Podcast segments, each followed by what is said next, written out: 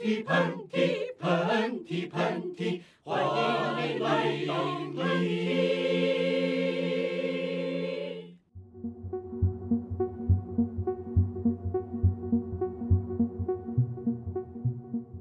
韩夏，你觉得你到了三十五岁还是一个很情绪化的人吗？嗯，我我觉得还是，我其实很少见到比我情绪更 多的人的。对你应该也是我见过情绪排行榜 top three，哦，哇哦，就是一个情绪 emo 公主。就 是你王一冰，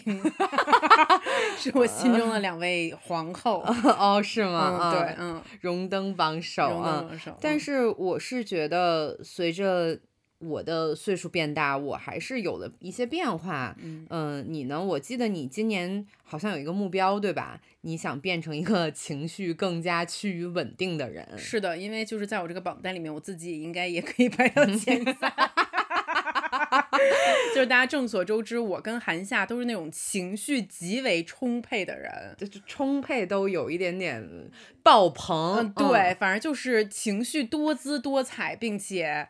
丝毫不吝啬于表达自己的 情绪。嗯但是呢，就是我近两年发现，呃，就是一方面我还是很珍惜自己的这些情绪的，嗯但另外一方面呢，就是我身上开始发生一些改变。嗯我不知道你有没有注意到？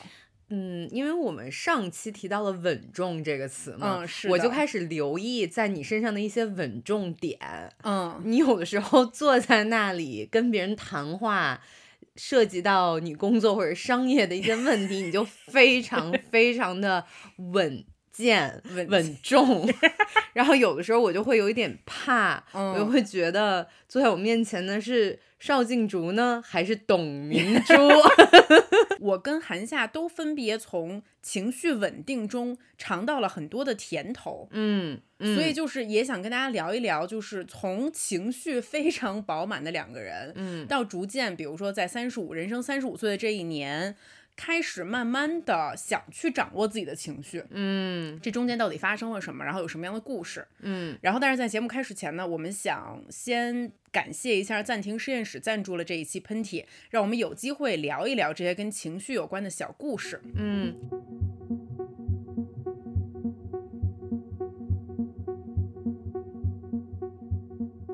其实时间过得很快，我自己呢，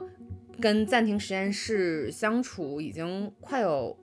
一年的时间了，是嗯嗯。然后我觉得关注我的朋友应该也在微博上看过很多我的私人的文字的分享，嗯，然后其实暂停实验室的 EBP 呢，它是一套基于科学的二十五天心理困扰改善计划，挺有意思的，因为它跟情绪这件事情是紧密相连的。嗯我其实就是看见你用，然后在微博上发，我自己才开始尝试的。嗯说实话，一开始的时候我很别扭，嗯因为它就是要求你在非常忙的作息里面，每天还要拿出二十分钟的时间去做正念练习。嗯然后当时我就心想说，你知道老娘有多忙吗？嗯我几乎每天都是硬着头皮，就开始的时候啊，嗯就是嗯硬着头皮开始的。但是大概从第五天、第六天之后，逐渐开始进入了一个状态。嗯就我后来发现，我还挺渴望一天中有这个平静的二十分钟的。嗯而且我发现我的焦虑有一些减轻，睡眠也变得更好了。嗯后来我想一想，其实二十分钟在你一天的二十四小时里面也并不长。嗯最重要的一点就是，这个练习你可以在手机上完成，也不需要跟别人见面，就其实性价比也还蛮高的，是是嗯，然后也很适合像我这样的一个大忙人开始一个正念练习的入门。嗯，我用到现在其实最大的变化是，我在工作或者是很焦急的时候，我更有耐心了。嗯，然后有的时候还是会有愤怒或者是不耐烦的情绪存在，但是其实我自己认为我的情绪是越来越受控的。嗯，然后很多时候。它好像能够比较快速的稳定我的情绪，也更有利于我去工作和创作。嗯，嗯你可以把它想象成为是一个线上的心理健身房，嗯，就是除了你的身体要练块儿，其实你的心心灵和你的情绪也需要练块儿，练块儿也可以 练练出块块儿儿来。所以说呢，就是对于两个情绪非常饱满的女人，为什么咱俩会有这种对于情绪稳定的转变和渴望？嗯，这一集咱们就好好跟大家聊聊。没错儿没错儿。嗯。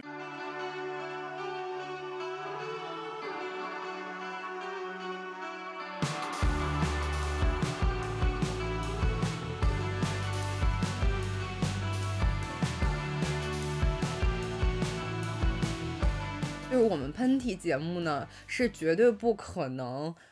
只说好的不说不好的，我们一定要让自己出糗，就是一定要把自己以前的一些 灰暗的记忆拿出来跟大家分享。那我嗯想问一下，你能回忆起来咱们俩之前情绪特别爆炸的一些瞬间吗？哦，太太能了，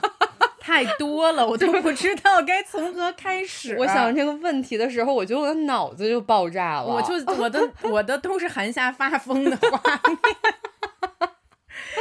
嗯，就是说近期的嘛，就近期你就是咱俩在新年的时候，你在上海有大发疯啊，嗯在那个河南面馆里面。哦，但是我再给大家说一个稍微古早一点的好了，就是大家知道我跟韩夏真正的结缘，就是嗯开始我们这一段坚固的友谊，也是从我们俩开始拍《未来之家》开始的。是我们一六年底拍的一个纪录片，对，很嗯多听众朋友也听我们说过这些故事，然后可能还甚至看过这个片子。剧组虽然很小，总共只有七八个人，但其实大家并不熟。就很多是第一次见，是的，对。嗯然后你想象七八个并不太 认识的人，要迅速认识彼此，并且完成一个纪录片的创作，还要去世界上好多不一样的国家，还要一起出国旅游，而且这其中还有两个情绪非常饱满的女人，就这其实现在回想起来是一件有点可怕的事情。就我现在可能不会做这件事情，当时是因为这个出国全球旅行这个诱惑实在是太大太了大，是的。然后，但是在这个旅程中就充满了很多的矛盾和冲突。没错，尤其呢，就是我们这个剧组，它有一半儿人是美国人。我们的这个 DOP，我们的摄影师，哎，我能说吗？就是这小这这可以吧？我觉得这能说，可以，可以，可以啊，就是就是 Elliot，他叫 Elliot，但是我跟韩夏也管他叫小熊，嗯因为他看起来就是像一只特别憨厚。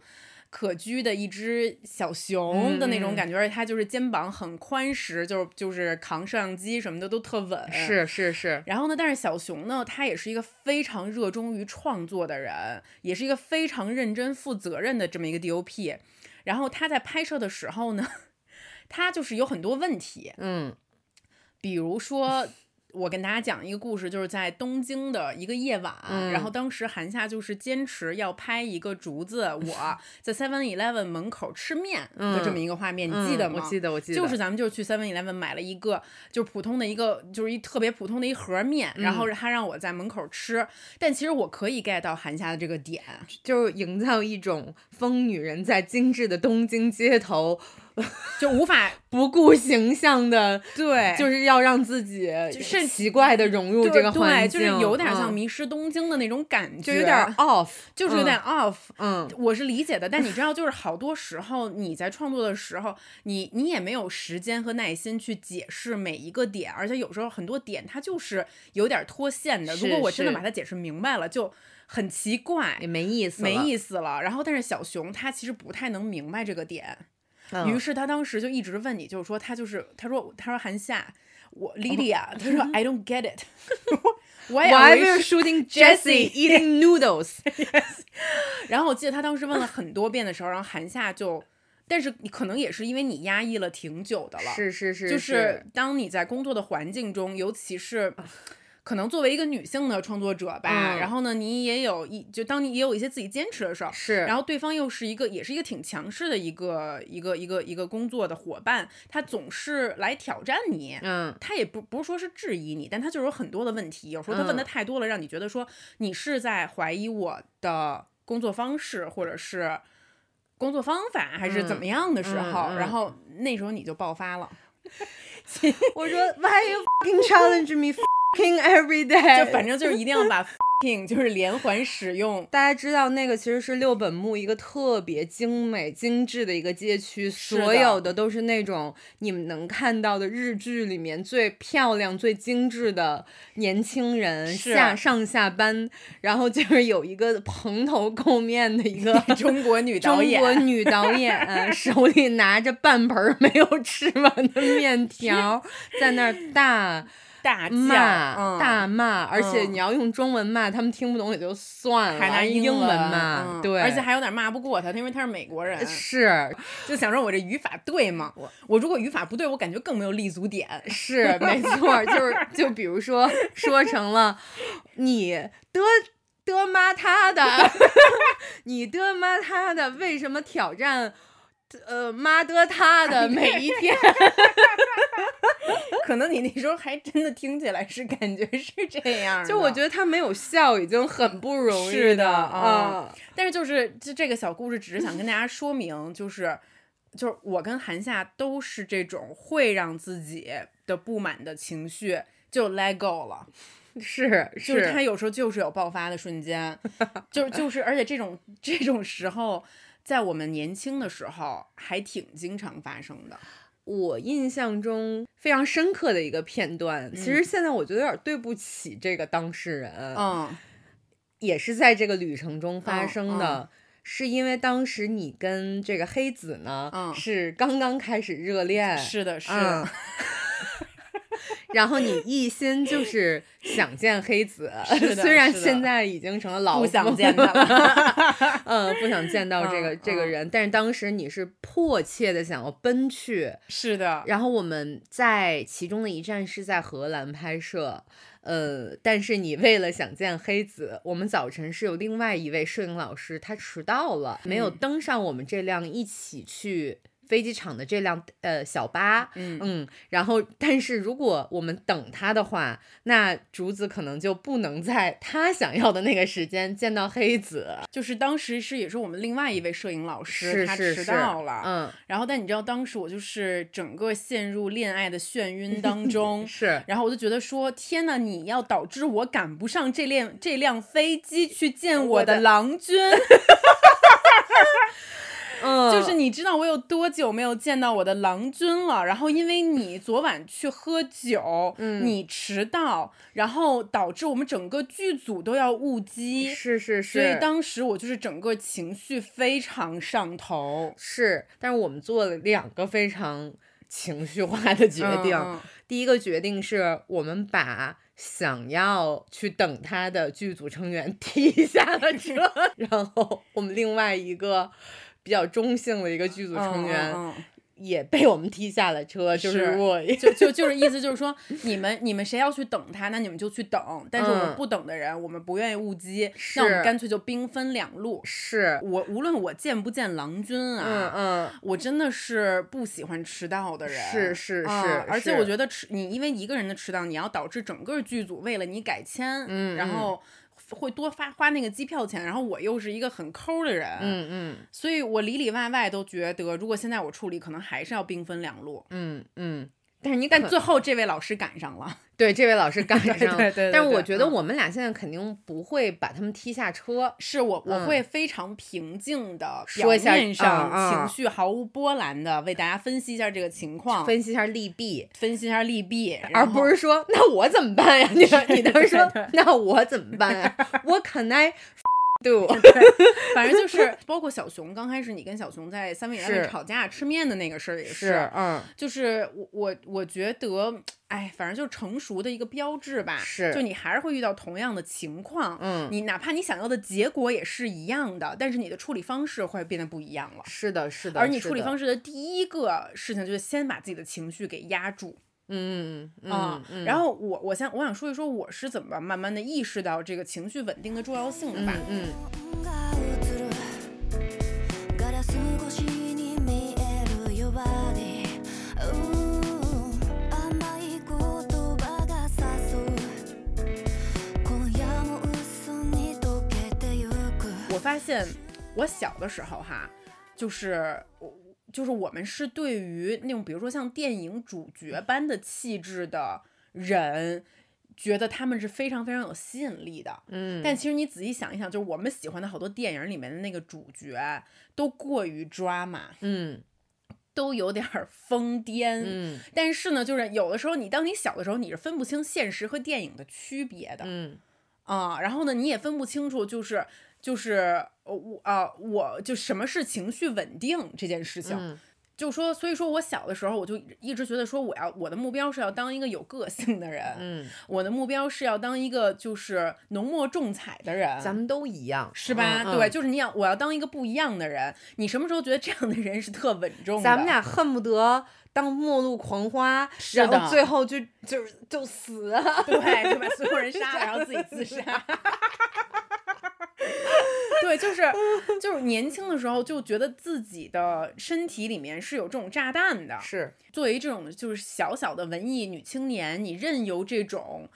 呃，无论是创作小说还是电影里创作的这种非常迷人的主角，然后占领你的你的大脑，然后你就觉得说人生就是这种过法，情绪稳定稳重的人就是无聊，就是没有棱角。就是现在有一个词特别流行，嗯叫破碎感。嗯我们俩那会儿，破碎感过重，我们俩那会儿就特别追求。就这必须得破碎，就我的生活也得破碎，我的关系也得是破碎，而 且你知道，就是就是现在我想来，就是小的时候你觉得时间很长很嗯慢，嗯我到底要做点什么事情才能让自己不同呢？嗯，而且你很多那个时候的 drama 都是自己创造出来的，是，就比如说我，我就我以前小的时候实在没事儿干了，就是我觉得我家 庭挺幸福的，是，然后呢，嗯，然后我也没有办法，就让自己怎么看起来更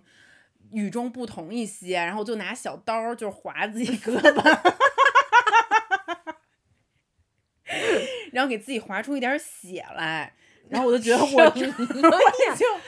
我就觉得我破碎了，嗯，你懂吗我懂，我懂，我懂。你有过这种的吗？就我我太多了，我嗯可能有一些听众朋友知道，就有一个二十七岁俱乐部。嗯，我当嗯时就非常崇拜所有二十七岁俱乐部里面的人，就比方像呃 Kurt 有 Kurt Cobain，、还有嗯什么 Jimmy Hendrix，、嗯然后 Jim Morrison 嗯什么之类的。然后我就说，我绝不可能活过二十七岁。咱们那时候就 出国第一件事就要去看他们的坟墓，是，然后就坐在他旁边跟他互诉衷肠，就觉得他可能会从他的墓里边跳出来，然后就拍拍你的肩膀说，就是你二十七岁的时候一定会死的。而且就是，而且在我们的青春里面，就这种摇滚的东西，它就是非常的，它占领了我们的精神，它就是一是种一种精神鸦片似的那种东西。是是，而而那你看到，比如你刚才提到的所有人，他们都是年轻的时候就是往死了造自己，但同时又往死了创作，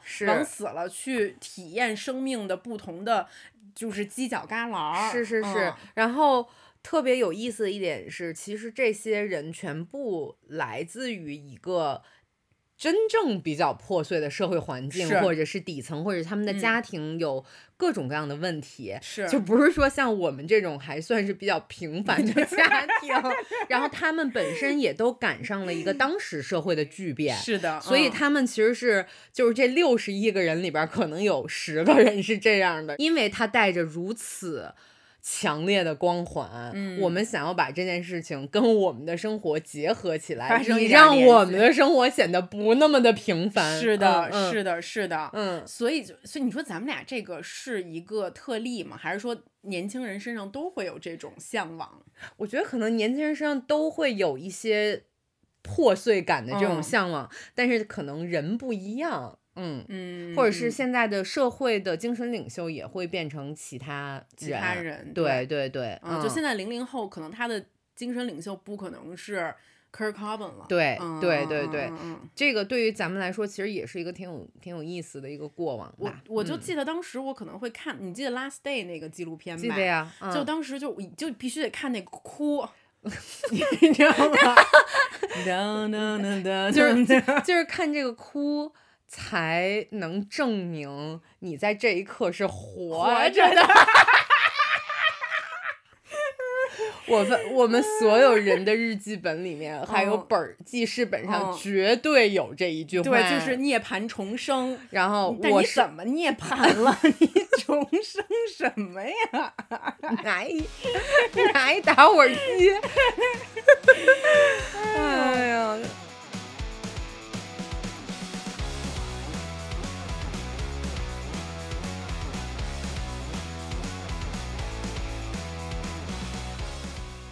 我是觉得我有过那一段放浪的。嗯情绪放浪的时时候，是我自己很珍惜那种记忆的，嗯因为我会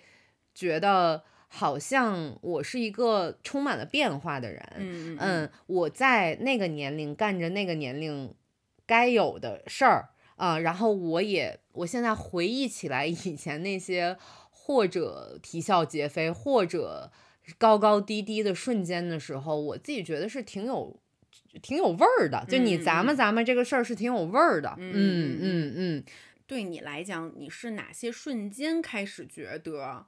也许过往这些过于锋芒毕露的情绪，嗯，我可能要它，我仍然珍惜它的存在，但是我要开始学习要管理它们了呢？我觉得首先我们可以谈谈“愤怒”这个词，它其实不是一个褒义词或者是一个贬义词，对我看起来它是很中性的，嗯。然后我一直觉得我应该是心里面拥有愤怒的人，这个愤怒可能是对不公正现象的一种反抗，或者是对于。强权对于压在我身上的我不应该去承担的事情的一种反抗，以及，呃，对于真正的，比方 love and peace 的一些追求，你是需要愤怒的这个东西在的。但是我不喜欢震怒这件事情，嗯就就震怒这个词，或者是无能狂怒这件事情，我是很不很不喜欢的。尤其是在我工作和创作的时候，当我找不到其他正正确的。解决方式的时候，震怒和无能狂怒这些情绪就会跳出来，在我在我的工作中，其实是非常非常伤害我的。嗯嗯，比如说在工作中，或者在我平时的生活中，跟别人起的一些意识形态上的一些冲突的时候，我会有一种是你为什么不懂我的这种情绪出现，嗯嗯嗯你就应该懂我。我们作为工作伙伴，你不懂我，我们就不应该在一起工作。嗯当这种情绪出现的时候，它其实是一个特别，在我看来是自私的。嗯，因为在工作的这个场域里面，没有人是必须要去懂另外一个人的，嗯，而做解释和让对方明白这件事情的走向，是工作中非常必要的一环。嗯嗯嗯所以当我开始发现我的这些震怒在在伤害我的时候，我开始刻意的去调整这件事情了。嗯我觉得刚才韩夏说的这个事情，有点像一个内部管理和外部管理的一个协调关系，嗯。就是心中保有愤怒，保有对世界的看法，是一种嗯内部管理。嗯嗯嗯，就并不能因为嗯说你要成为一个情绪稳定的人，而你失去这些观点和想法，是你仍然要有。但是所谓的这个外部管理，就是你的这些想法和愤怒，哪怕你已经感觉它冲破你的身体了，嗯，你还是要知道如何该控制他们，是如何表表现出来。无论是你跟就是跟别人的谈话，还是说跟别人的冲突，还是跟这个世界的冲突，嗯，我突然想起来一个，在我比较刻意的，或者是有意的去调整我的这个对于愤怒的看法和管理，嗯，其实是在今年的年初有了比较明显的一个成效。我突然想起来，就是我在今年二月份的时候，其实拍了一个比较。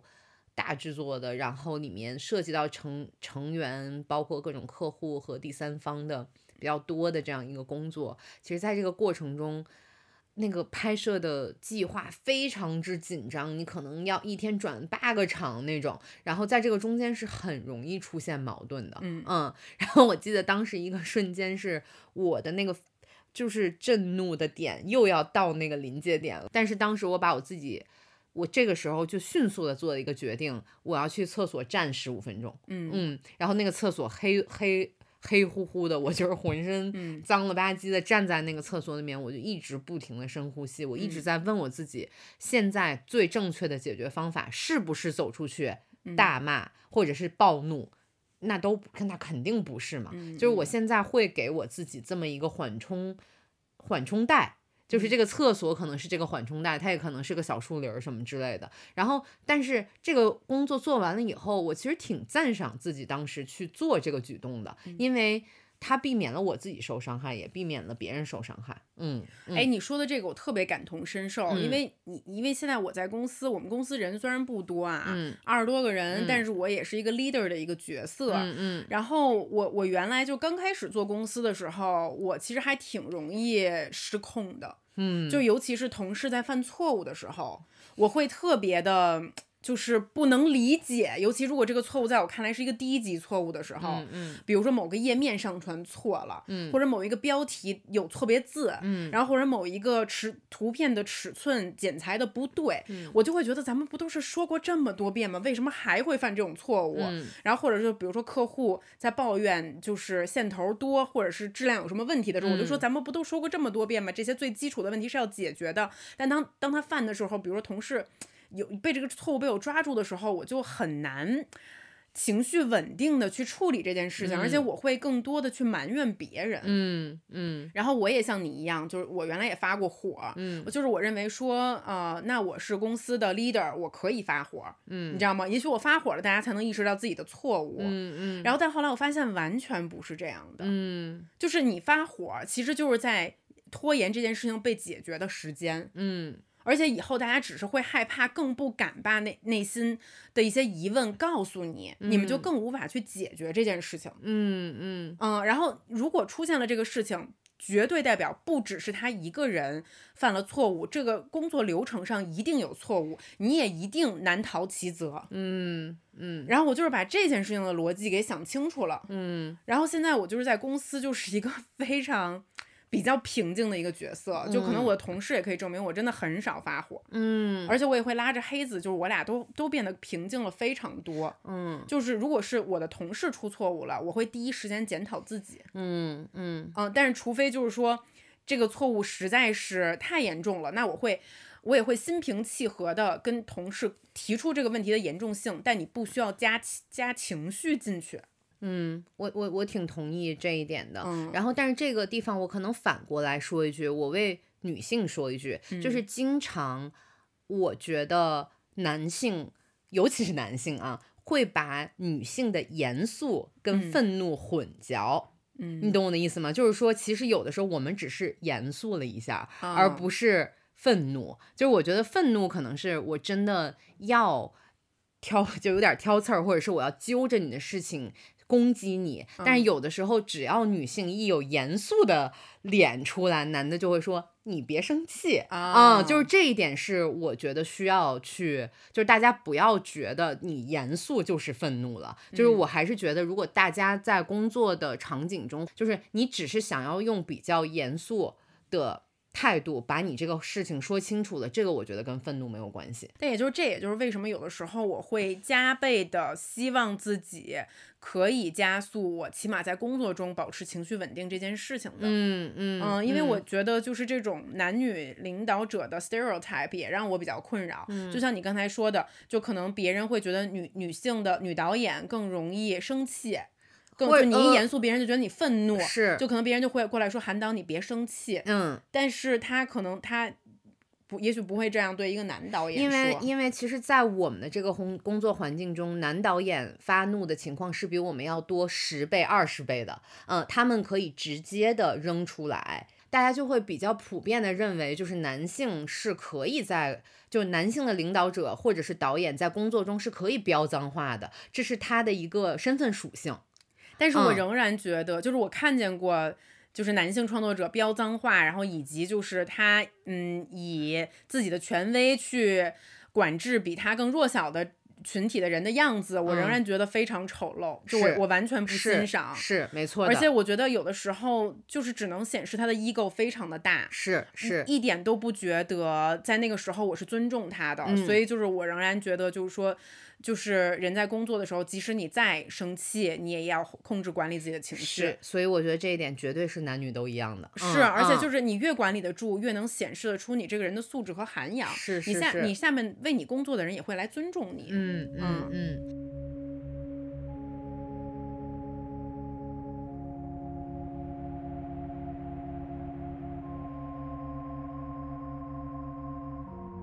刚才咱们说的是愤怒这个情绪，然后我现在挺想跟大家说说悲伤这种情绪的，因为其实我会觉得，在所谓的负面情绪里面，可能愤怒跟悲伤是两个大家非常想去去在自己身身上去除的那嗯。两个、那两个情绪，但是就是给大家讲一个故事吧，嗯，讲一个我自己的经验，是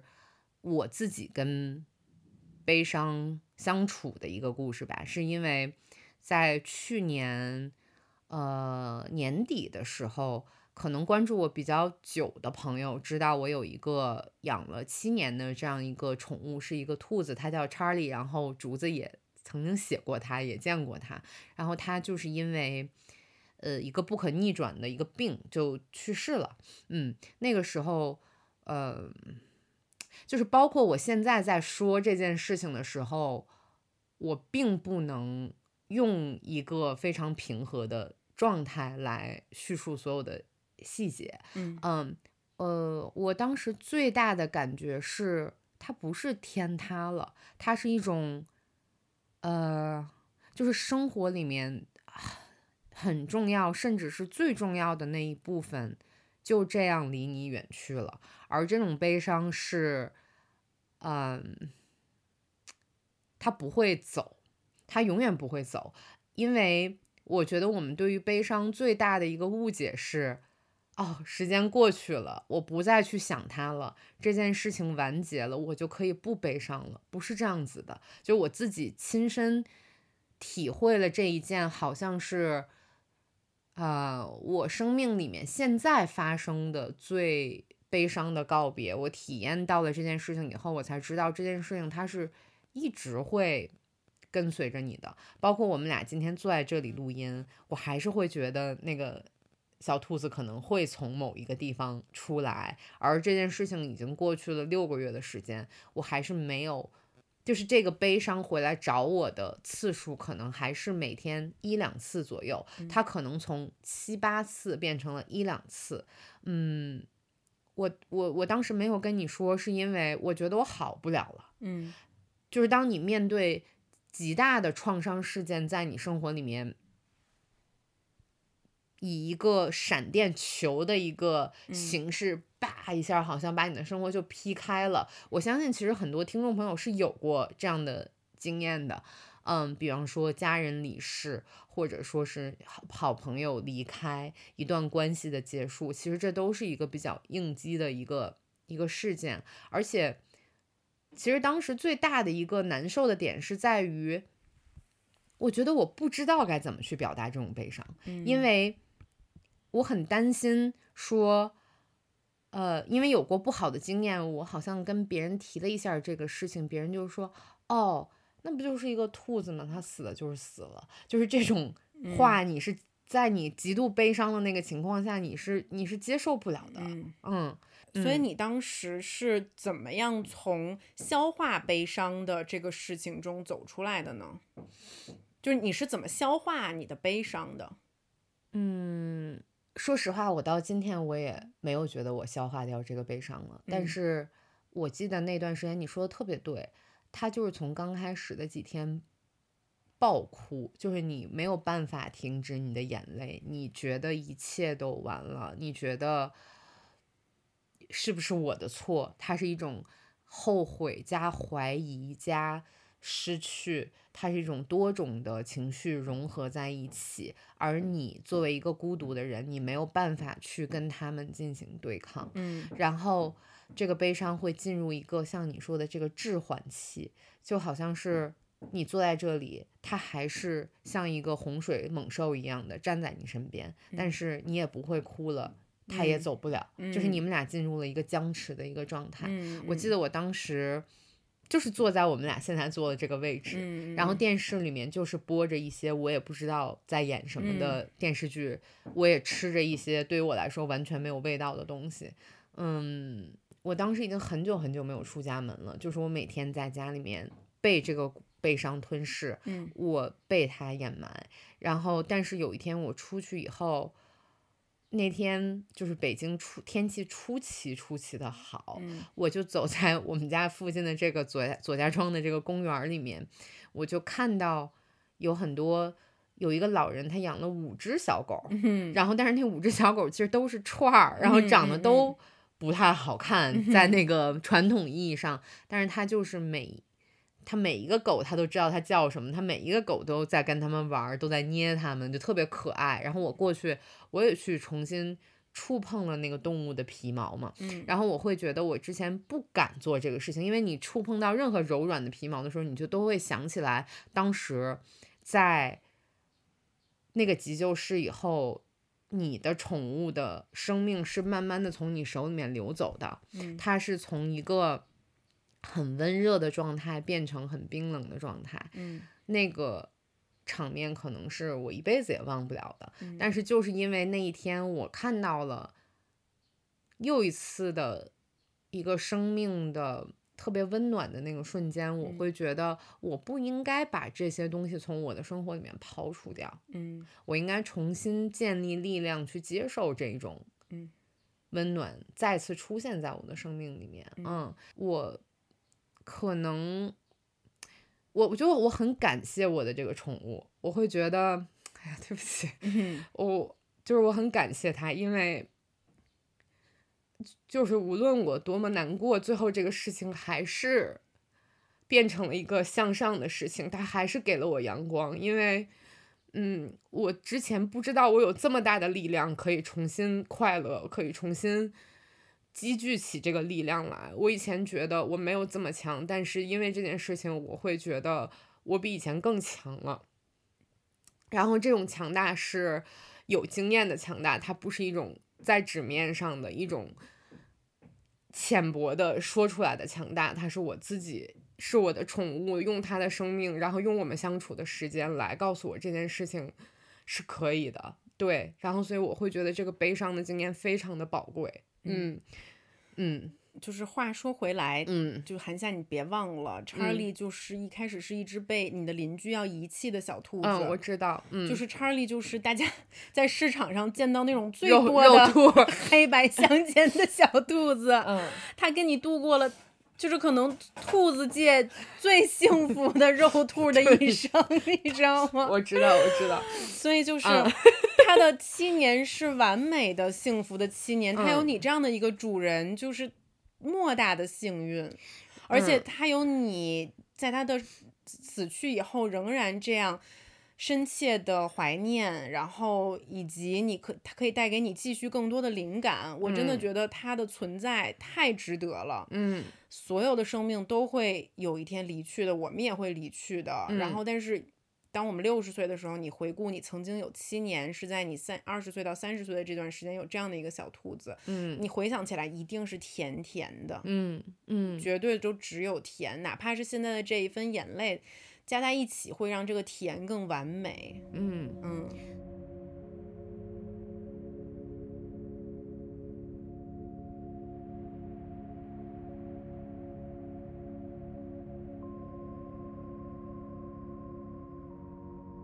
那刚才我们说到了愤怒和悲伤，其嗯实我想知道你现在有，比如说面对这些负面情绪的时候，让立刻让自己可以平静下来的一些小的方法吗？其实我我就是大家可以从悲伤的情绪里面出来一下，嗯我我现在来对抗我这些负面情绪的东西还挺多的，嗯但是也咱们俩可以每个人说几件好了。嗯我有的时候还挺逗的，就比如说我现在比方生气，嗯我就不回微信。我觉得大家一定一个非常有用的点就是，无论这个事情发生的多么激烈，你嗯在这个群聊里面打的有多 battle 的有多么的激嗯烈，一定要在你感觉自己要爆炸、像火山喷发的那一瞬间离开这个火山。啊，嗯嗯，就是不想这件事儿。对，一定要离开这个火山，哪怕嗯是十五分钟的时间。嗯然后我离开呢，可能是我就立刻把所有的电子设备全部都关掉，然后嗯。我就出去竞走。就什么短信都不看，什么电话都不回。嗯，然后一而且一定要去那种老年人多的地方 竞走，因为这个时候你会觉得你逃离了现代的钢筋水泥，你进入了一个真实的生活途径。嗯，就对我来讲，首先就是要把工作和生活的时间给分开。然后生活中，我跟黑子吵架，我们俩定了一个 safe word，你知道吗？这个 safe word 是在这儿用的，是吧？就是我们俩会，就是我们俩就会说好了，比如说，就我们俩吵架吵到巨上头，两个人都嗯情绪大爆发的时候，我们双方都可以说这个 safe word，只要说了之后，对方就必须停下来，然后两个人立刻离开现场。虽然我把这个 safe word 想成别的，但是你能告诉我这个 safe word 是什么吗？嗯，我跟你说，对不对？我解释一下，就这个 safe word 必须得特别 ridiculous，嗯嗯然后我们两个人不是有一个两个宠物，就是一个大猴子和一个小猴子嘛，嗯嗯然后 不是你先听我说，就这阵真特别扯。然后我们俩就老给他俩编故事，你知道吧？然后呢，就在去年去年疫情期间，我们俩就编说大猴子去当大白了。不好意思，听众朋友们，嗯就是这个真的就是情侣间的那种，就是恶俗的那种想象力小游戏，你知道吧？嗯嗯所以我们俩的 safe words 就是 big monkeys 大白，就是一，但是这个就是说出来以后不可能生气了。对，就是所以就是上次我们俩就吵架的时候，我就吵到哭了，你知道吗？嗯我就哭的不行了，然后这个时候我就说 big monkeys 大白，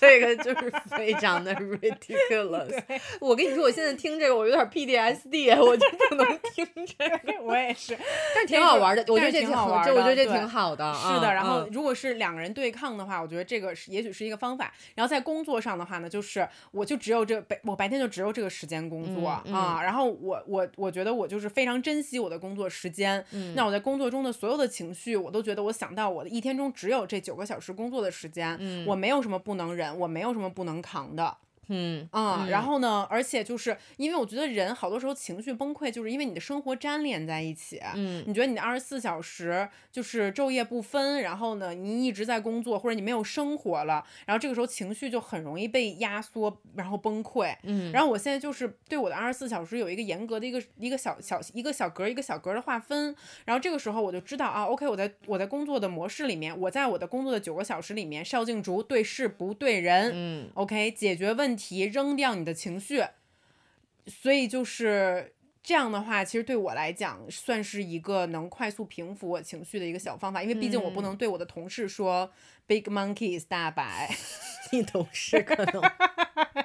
就可能会辞职。辞职”，对，嗯，嗯，其实我刚才有提到说，我在嗯工作中会进行一个立刻呼吸调整自己嗯，怎么呼吸调整？然后嗯其实这个跟我之前使用那个暂停实验室的 EBP 的那个情绪产品是有很有关系的，嗯因为我我我刚开始根本不相信我自己可以进行呼吸的练习，嗯，因为我会觉得你十五分钟或者十分钟让我。坐在一个地方，站在一个地方，让我就呼吸，我嗯肯定做不到这个事儿，我肯定浑身就刺痒那种感觉。嗯就你你是说，比如说你刚才说你要在卫生间里面静十五分钟的时候，是这十五分钟你会进行呼吸练习？是的，嗯嗯嗯，这个嗯事情虽然你现在听起来，嗯，有一点点跟我的跟我的嗯那个性格也不 太符，跟你的人设也不太符。对，嗯但是其实我会觉得这件事情帮到了我挺多的。会不会五年后你就在厕所开始打太极拳了？那有可能你打开，我看我在那儿站桩什么的，都都都有可能啊。嗯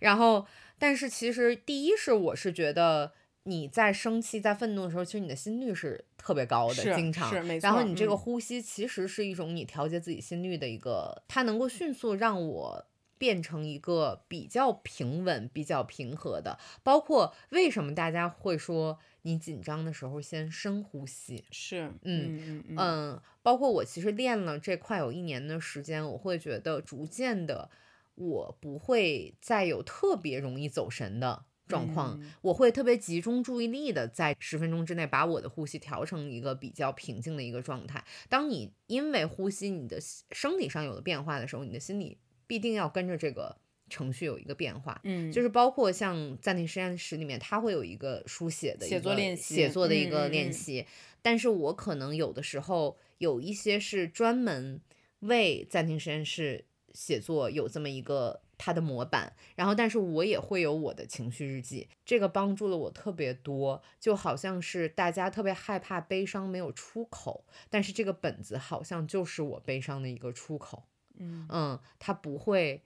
到一个特别虚无缥缈的地方，我是跟他在一起。共同的去解决解决这件事情，就是它还在我的生命里面出现，我会觉得你控制你的悲伤或者愤怒的情绪这件事情，一定是你先觉知到自己有这个情绪，并且知道这件事情是可以被解决的，它不是永远都会是洪水猛兽，以及这件事情是需要被练习和学习的。嗯嗯，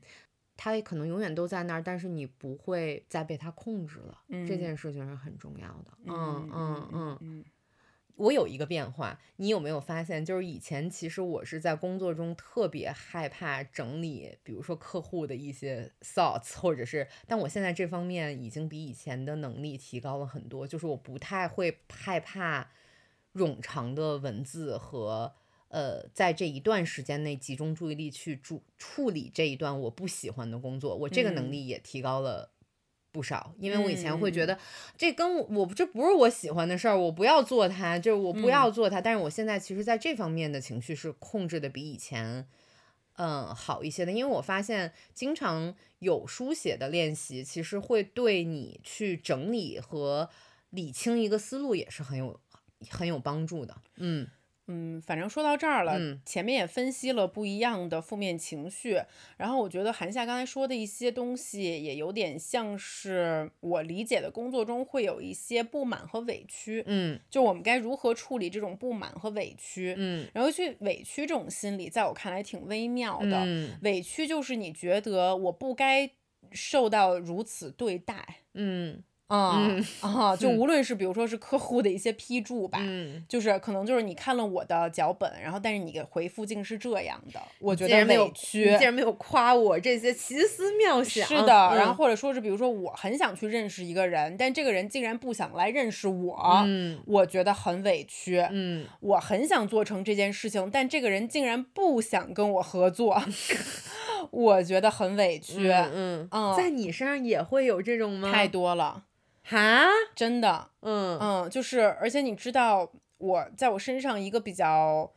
难、难的一件事儿啊，就是就是做博主的人、嗯。都是有一点点骄傲的，，是，尤其是你在积累了一些观众缘儿和知名度之后，嗯大多数时候大家都还挺想认识你的。嗯嗯啊、尤其是可能比较了解你的人，所以说这种关系其实本来就已经不平等了，不对等。然后你经常享受这种不对等的关系，然后就会使你这个人的 ego 比较大。嗯，所以我当然也觉得，就是说名名人就随着你名气变大，你就更要控制自己的 ego。你知道吧？就就是大 ego 也是一件特别特别特别恶心的事儿。是是是是，然后呢，但同时我又开始去做创业者的这个工作。嗯那在电商的这个领域，好多时候别人就是不认识我，嗯，就是 就就是就是在整个这个这个行业里面卖东西的行业里，就卖东西的行业，就说白了，我跟大家说，我去杭州开会，阿里巴巴没有人认识我 嗯，，Who cares？他可能只会看你在女装排名第几啊，没有人 care，就是你你去年 GMV 多少。嗯，你在我们的这个整个淘宝的这个商像商业形态里面，你的你的层级你第几级，你知道吗？就嗯谁在乎你是你流量再大，你有我大吗？嗯，你知道卖的有我多，你有我卖的有，我多吗？对，嗯我是平台，我是渠道，嗯，嗯，然后呢，那还听听听起来就已经很难受了，这个挺委屈的，是对对对对，所以就其实我在过去的两三年里面，你在他们眼里只是一个北方女的，是就真的我开店，是没错，就就是在他们看来，所有人都是想从他们手里拿流量，嗯我管你是谁。嗯。嗯，然后所以就是我在过去两三年里面，我磨平了很多自己的这种高傲，嗯。嗯，然后好多时候我就是意识到，我确实需要向别人学习，嗯。我就是得从头开始学，嗯。从零开始学，然后这个事儿其实对我来说挺困难的，就好多时候你可能需要，甚至有一点点弯下你的腰，也不是说弯下你的腰，就你要学会很谦虚。嗯。啊、因为可能对方真的就是你的前辈，嗯，对方就是不知道你是谁，嗯。然后你的量级大家在他看来也就是一个小虾小鱼，嗯你知道吗？然后但是其实你可能在其他领域有一点点自己的一个小成就，嗯但无所谓，it doesn't matter。你就是邵静竹，你就要在这这个时刻处理好你自己的委屈情绪，嗯你要当一个成熟的大人，你要进步，你就是有的时候要弯着腰才能在上坡上继续走下去。嗯嗯，然后这个其实对我来说是挺艰难，但我又觉得很重要的一课。我觉得我现在基本上可以克服的没没有问题了。嗯，就是嗯我我经历了别人拒绝我，嗯，别人不想跟我合作，嗯嗯，然后别人不在乎你是谁，嗯，别人觉得你们做的不够好。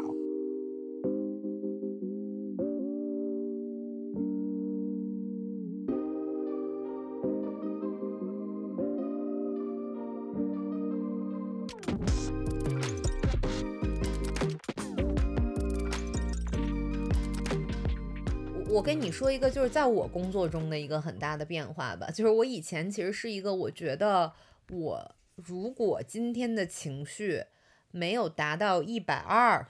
嗯我就创作不了。我嗯甚至觉得我这个情绪达到一百二，或者是我的这个情绪化的程度达到满分，是我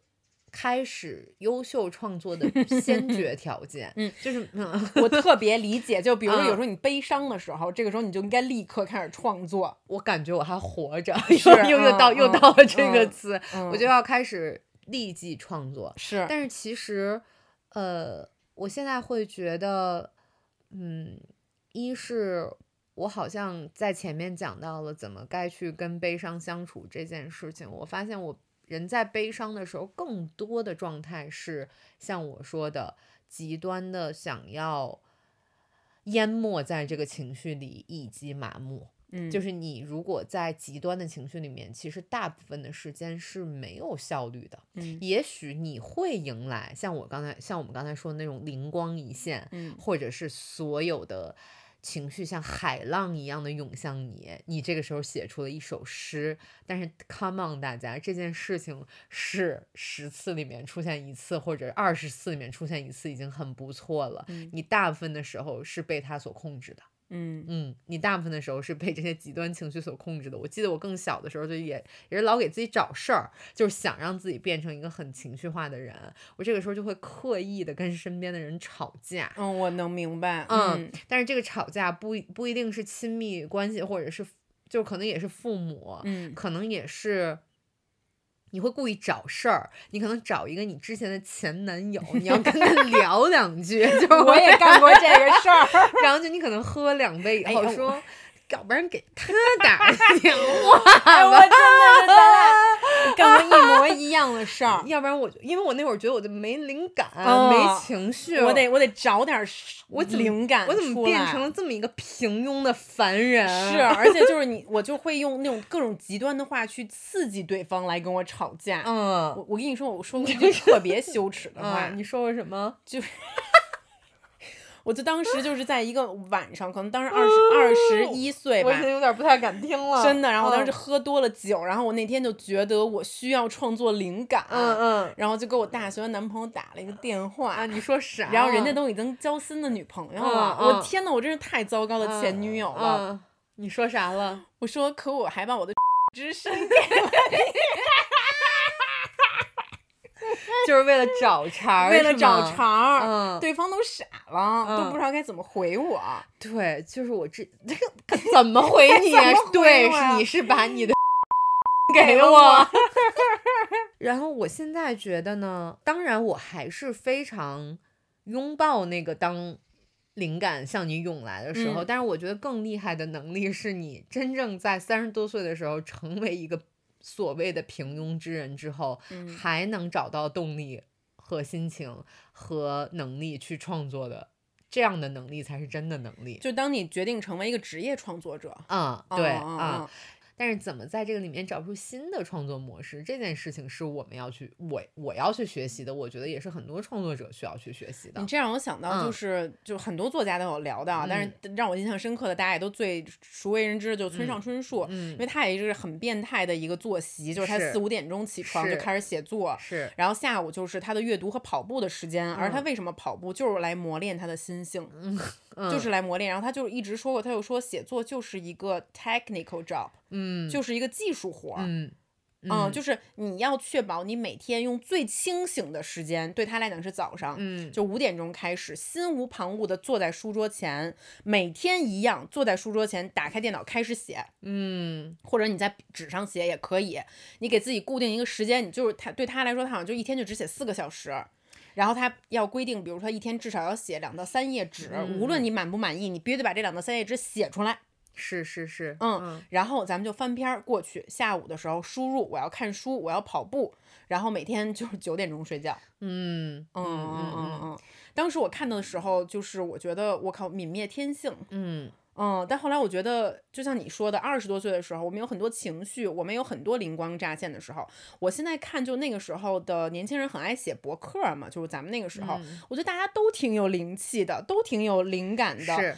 虽然说现在好多人可能大家后来当公务员了，还是说是当银行职员了，就早就不从事创作的工作了。但你二十多岁的时候，你那东西在，但是你要把这个东西延续到三十多岁、四十多岁，你不能老靠那个情绪饱满的东西顶着你是了。是是，呃，我这我这么跟你说吧，我现在可能还是会，我赞许自己的瞬间不是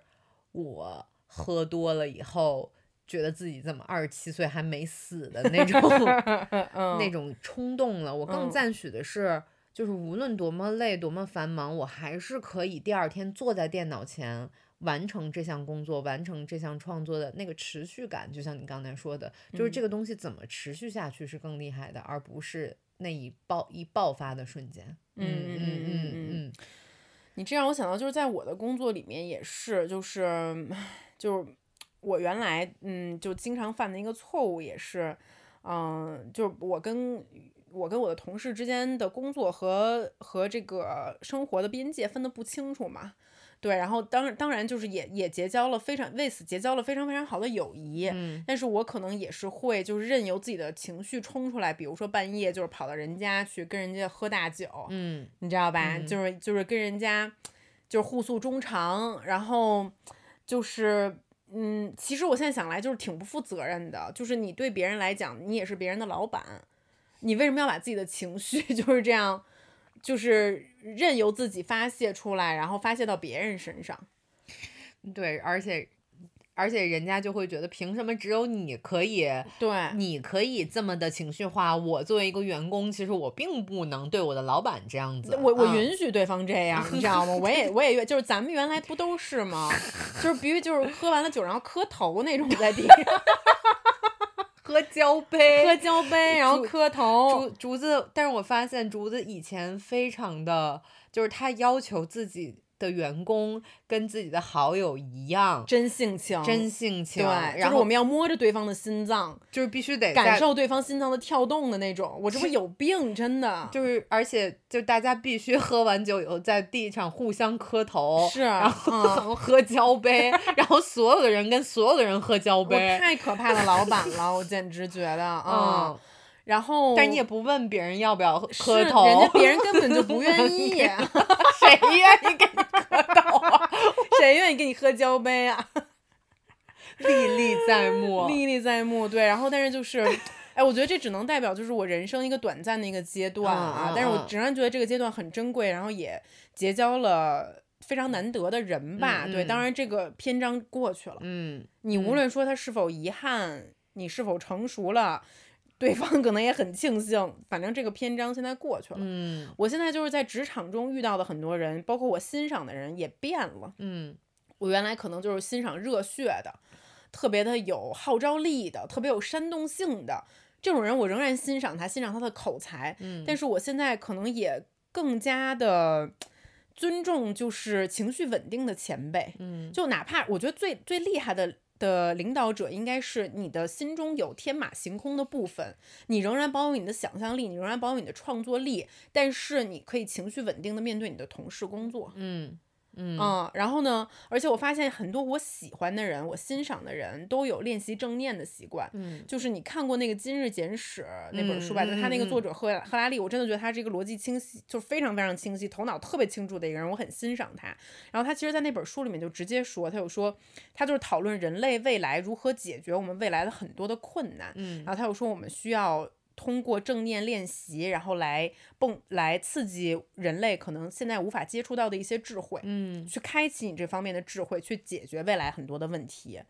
然后包括其实比尔盖茨，我说的这个人会不会有点太大了？就是比尔盖茨也是，你知道，那那你说吧，对，就反正就是这种世界的这种，就是嗯真的就是就是终极大 boss 吧。嗯然后他们给我的一些小的启发，也就是他们每周，比如说比尔盖茨也是，他每周会进行两到三次的一个就是正念冥想练习，嗯然后每次可能就只有十分钟，但我觉得我也有是有这个时间的，嗯啊、然后他也就说，他说二十一世纪的生活，大家其实都需要去练习正念，嗯。这样的话，你才可以看到自己的痛苦的根源到底是什么，然后从深处认识到你自己到底你你在焦虑什么。因为，哎，我跟你说，焦虑这件事儿特别逗，你大多数的人焦虑就是因为你不知道自己在焦虑什么，嗯，你不知道，所以你痛苦，它很繁杂，它很繁杂。这个想法它是飘着的，是的，就是你现在去，就是你抓大街上的一个年轻人，我觉得大多数年轻人都焦虑，是但你问他你到底焦虑什么，他可能会说啊，我焦虑钱。那你那你焦虑钱什么？你是焦虑你是焦虑你现在的工资不够多，还是你焦虑你的存款不够多？那你的目标是什么？对，然后但这个东西其实好多时候是需要大家静下来。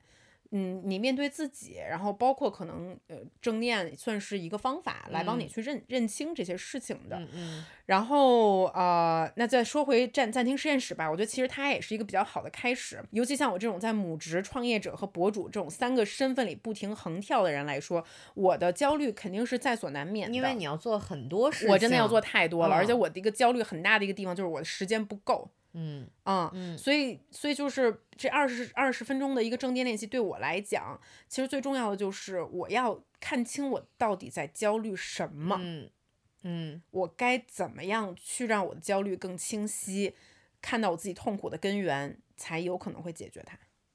嗯嗯嗯嗯嗯，所以说，这个其实对于很忙碌的人来说，呃，是在你在面对自己的一个情绪风暴的时候，一个比较好的心理投资。因为我也是之前在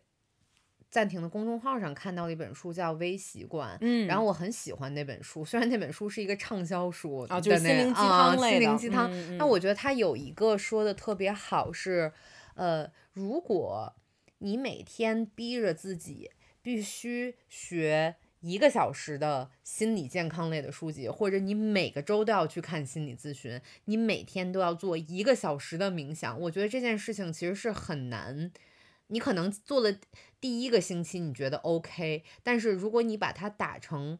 很小的微习惯，就像你每天可以做一个俯卧撑，嗯就你不用做十二十个俯卧撑或者四十个俯卧撑，你每天可以做就做一个俯卧撑，嗯，大多数人都可以做下来的。大多数人数人都可以做下来。而你当你建立了这个模式以后，你再把它去增加跟叠加的可能性，就会比你每天给自己定下来四十个俯卧撑要高得多。就是每天你可能。就是二十分钟，我去练习一个调节的能力，我会觉得对现代人来说，它是一个微习惯。然后嗯微习惯的这件事情能被坚持下来的可能性更大一些，更大。嗯嗯嗯嗯嗯。而且我觉得我还有一个变化，就是之前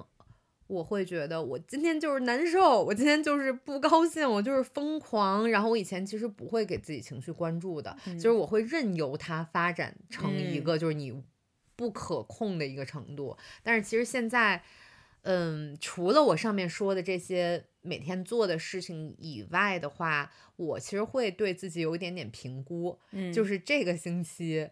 怎么样。嗯，然后到了这个周日，给自己打分也也也没有到打分的程度，我就会问问你是不是真的开心，还嗯是就是因为你做的这些练习，你就必须得开心，或者别人问你了，你是不是必须得开心？如果我不开心的话，然后我找到了一个特别好的方式，如果我这周就是不开心，我 就是我现在迷上了去澡堂子，你是说去那种公公共的澡堂子吗？就是那种洗浴中心。嗯嗯嗯，不是，但是澡堂子不就大家都得裸体吗？是，我会觉得我在那个中间找到了一些平和，我在搓泥儿。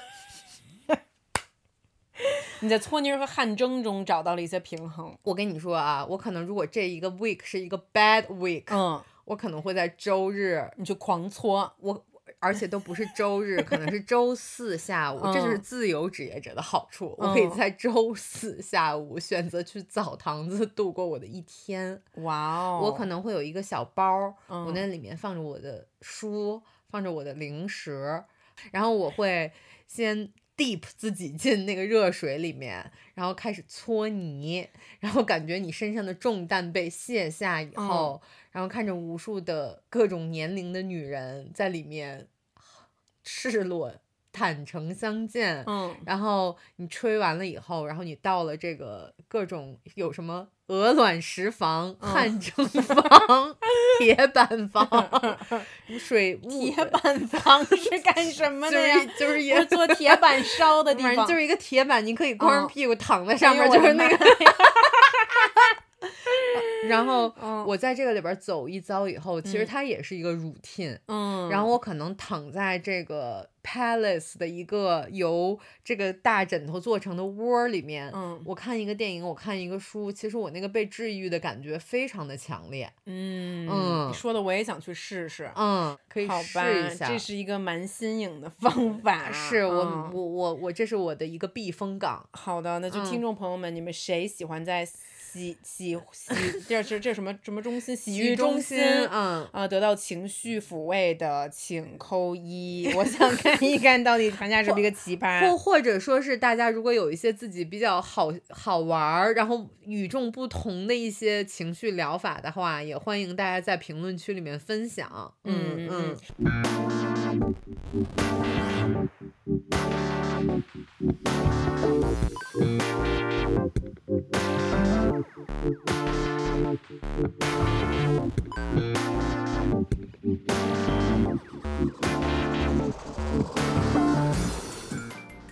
我在想在结尾的时候问你一个非常呃关键的问题，就是嗯也是这一期我们的题目啊，嗯就你会觉得变成一个情绪稳定的大人，就是磨掉自己的棱角吗？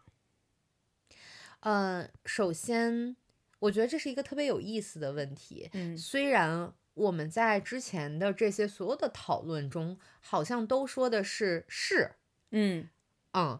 是要磨掉自己的棱角，嗯但反而你在问我这个问题的时候，我的答案却是非常否定的，就嗯绝不是磨掉自己的棱角。就像我前面所说的，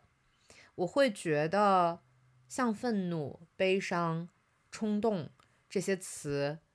就是因为。在日常的生活中，我们可能把它污名化了。我们是这样的想要去抛掉这些棱角，但是这些棱角，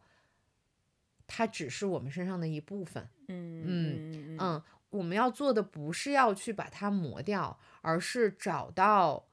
我们怎么去跟他们相处的能力。嗯嗯真的是一个很难回答的问题啊、嗯首先，我觉得大家之所以害怕失去自己的棱角，就是怕自己变得盲从。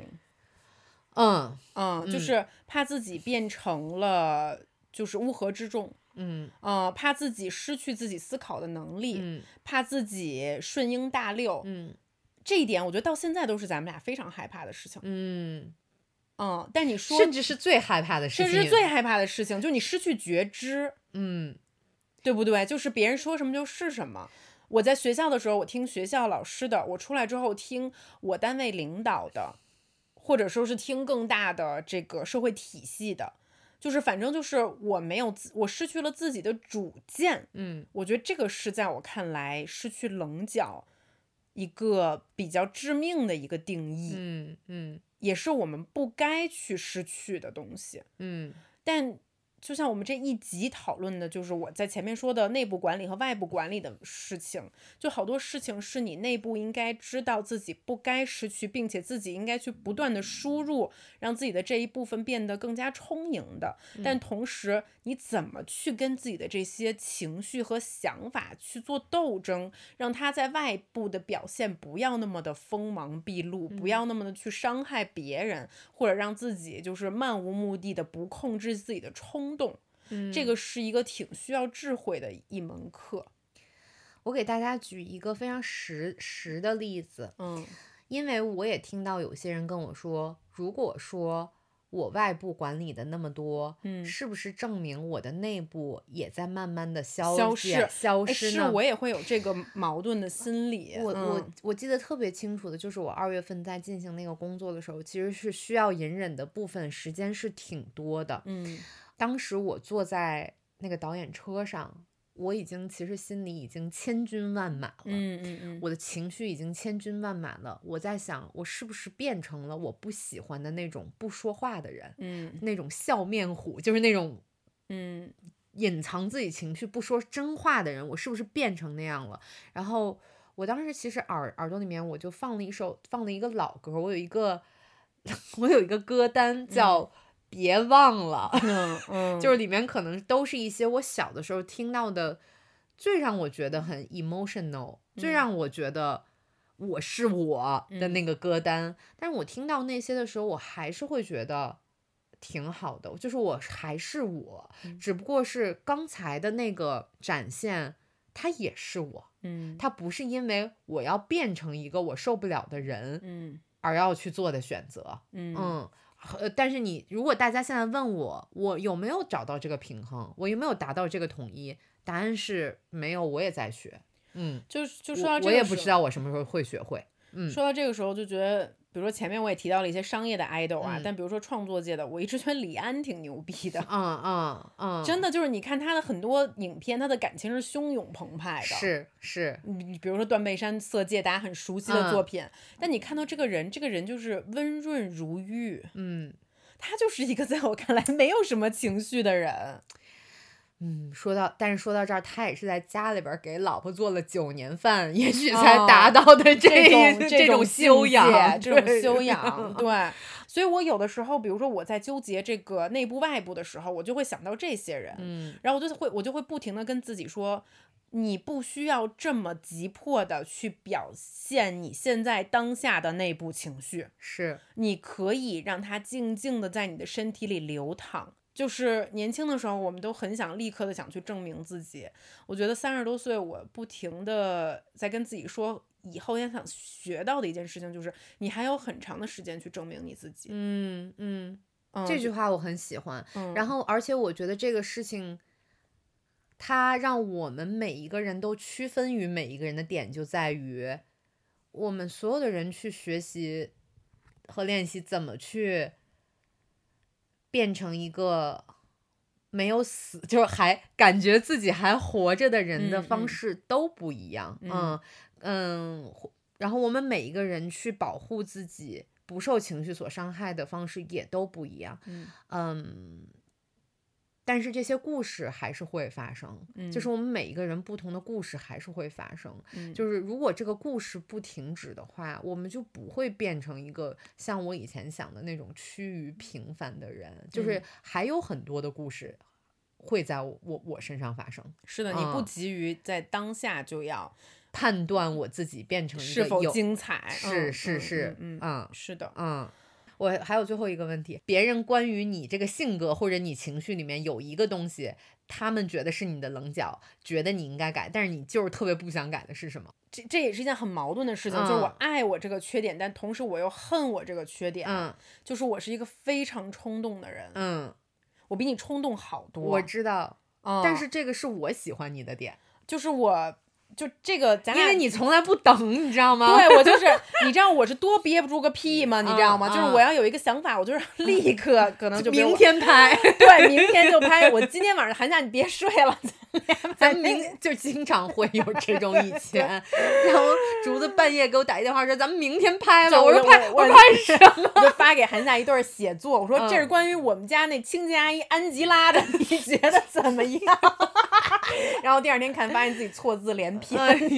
但是就这是我这是我喜欢你的点，嗯，就是我，但是就他又给我招来了很多人生的横祸，你知道吧？飞来横祸。然后，所以，但是我同时又觉得，我自己也觉得他又让我行动力非常嗯强。嗯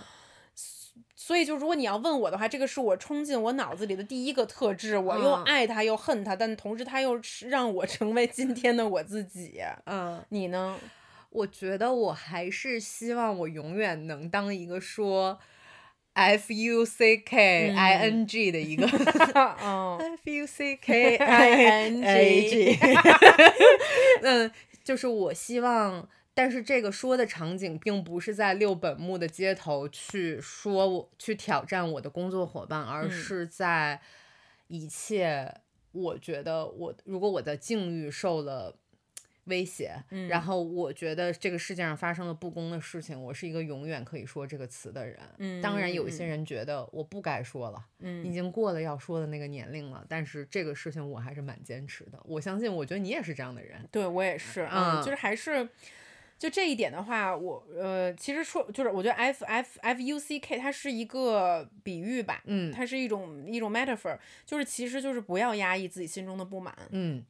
嗯，嗯，因为我觉得现在尤其是女生，年轻嗯。的女孩儿就不敢说，是，就明明自己受到了不公正的对待，嗯。就明明自己就是那个委屈，她已经不只是委屈了，她就是不公，嗯。然后或者说是自己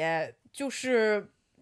觉得自尊心哪怕受到了挤压，或者就是任何让你真的就是无法去。就是起就虽然咱们今天聊了一集都是讲你的情绪该、嗯该嗯。如何稳定啊，是。但是我我就是要最后说一点，这个事情不能矫枉过正，是，你不能因为要修炼自己成为一个情绪稳定的人，而在不该站出来的时候不站出来，那是绝尤对的，其是该要为自己发非常声非常的同意。要为自己发声。是情绪稳定和维持自己的尊严，绝不是一件事情。而且就是我们说这个 fuck，它是一个 metaphor，它是一个隐喻的意思，就是你不一定要以愤怒的形式把它表现出来，嗯但是你可以去镇定的、优雅的，甚至是自如的去表现自己的不满。嗯我觉得能成为这样的人，就是在我看来也是我很佩服的、很佩服的一种境界。嗯嗯嗯嗯嗯。April.